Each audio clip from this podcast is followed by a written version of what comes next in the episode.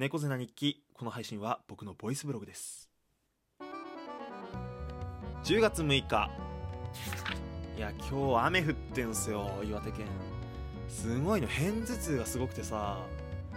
ほもううん。これどうしたらいいんだろうね。ほんと。なんかその頭痛が痛いは間違った日本語ですとかって言ってくるやついるけど。あのね分からないんだと思う。片頭痛じゃない人には。あのね頭痛が痛いよ。10月6日。いや無事ね。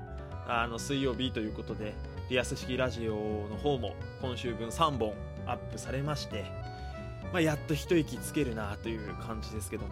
えー、いや普通の日記。普通の日記。10月6日。いや昨日スーパー行ってね。あのちょっと社長も俺も疲れてたからあのお惣菜を買って帰ろうってことになってあの買いに行ったんですけど刺身見た後にねそお惣菜コーナーが全部半額になってたの刺身も安くなってたんだけどまあ半額以下ではないからさ。半額以下ではない。半額以下ではないよ。いや鮭が安くなってて買ったんだけどお惣菜その後めちゃくちゃもうさらに安くなってて買っちゃったんだけどさしくったよね。サンマの竜田揚げは刺身と一緒には食わん。10月6日。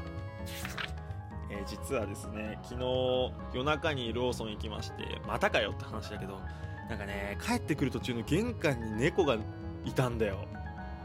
でなんか思わず「うっ!」って言っちゃってさなんかびっくりさせちゃって逃げちゃってさなんか寝てる猫を起こした自分に嫌気。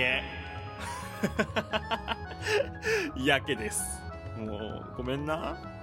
失敗したわ。また明日。